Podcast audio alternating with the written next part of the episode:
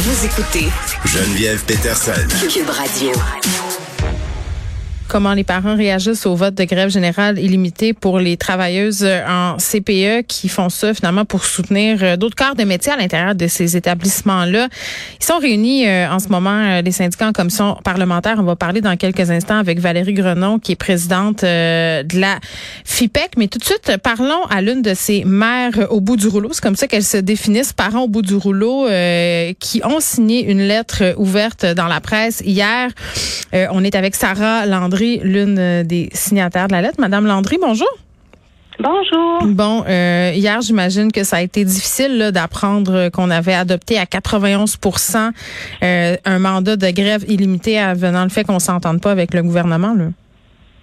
Ben, c'est sûr que c'est difficile de voir ces mandats de grève-là sortir. Là. Nous, on est syndiqués CSN à mon à mon à, votre travail. et on s'attend et on s'attend à à un vote similaire, là. Euh, mais tu sais, dans le fond, c'est un peu avec l'énergie du désespoir qu'on mm. qu'on se mobilise pour euh, pour faire entendre notre voix au gouvernement.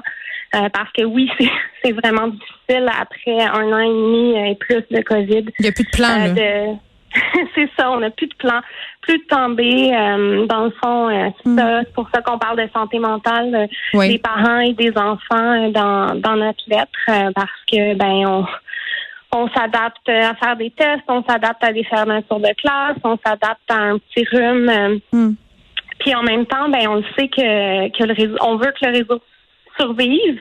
Euh, dans le fond, euh, on, on, a la chance d'avoir une place en CPE. Hmm.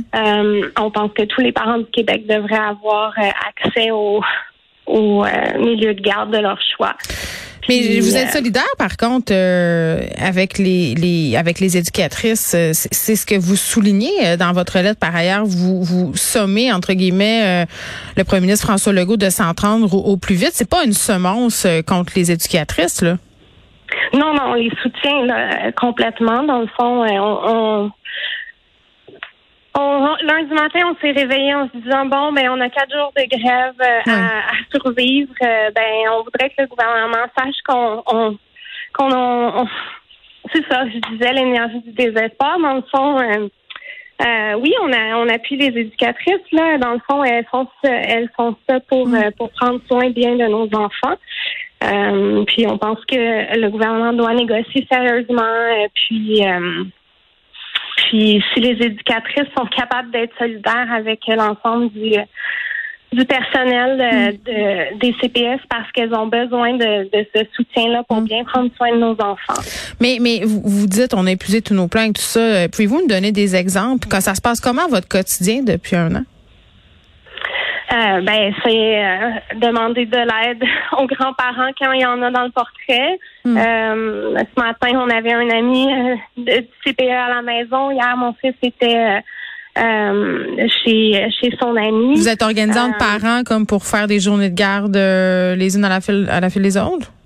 Ben exactement, euh, mais euh, nous on a le privilège de mm-hmm. euh, d'avoir des horaires flexibles, de de de, de faire du télétravail aussi, euh, mais ben c'est c'est ça, demander de l'aide aux voisins, demander de l'aide mm. aux grands-parents, mais c'est ça, on est à, bout de plan, à bout de, de congé parental, congé mm. maladie, ils n'ont pas été, c'est c'est c'est comme si dans le monde du travail, on faisait comme s'il n'y avait pas de COVID euh, au niveau de, de, la réalité familiale des parents. Tu sais, euh, on, a toutes sortes de. On remet pas du tout en question les, euh, les mesures sanitaires puis les, les, fermetures de classes préventives. Non, mais pendant ce temps-là, la vie continue, les factures s'accumulent, il faut travailler, il faut faire des zooms avec les enfants accrochés à ses jupes, aux pantalons de papa aussi, là, pas juste les mamans.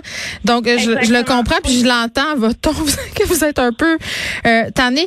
Euh, mais cette solidarité-là, est-ce qu'elle a une limite? Parce que j'entendais le gouvernement Legault ne pas exclure son on veut euh, cette idée de loi spéciale pour l'empêcher, cette grève illimitée. Est-ce que vous avez une opinion? C'est pas ça qu'on souhaite, une, loi spéciale. On, demande vraiment une entente négociée. Euh, on pense que qu'il faut euh, s'entendre, puis parce que ça va aussi de, de la santé mentale des éducatrices. et du personnel qui, eux aussi subissent la COVID depuis. J'entends bien. oui, oui, oui. J'entends bien. Puis je, je j'ai, j'ai plus la chance d'avoir des enfants qui sont en CPE. Puis c'est très ironique de dire la chance parce que mm-hmm. c'était un casse-tête dans ce temps-là. Puis je, j'aurais pas aimé ça vivre la COVID avec des enfants justement en service de garde. On espère mm-hmm. vraiment que cette entente-là va arriver. Sarah Landry, merci beaucoup, qui est co-signataire d'une lettre sur les parents qui sont au bout du rouleau de devoir gérer euh, les bris de service euh, dans les services de garde, les CPE.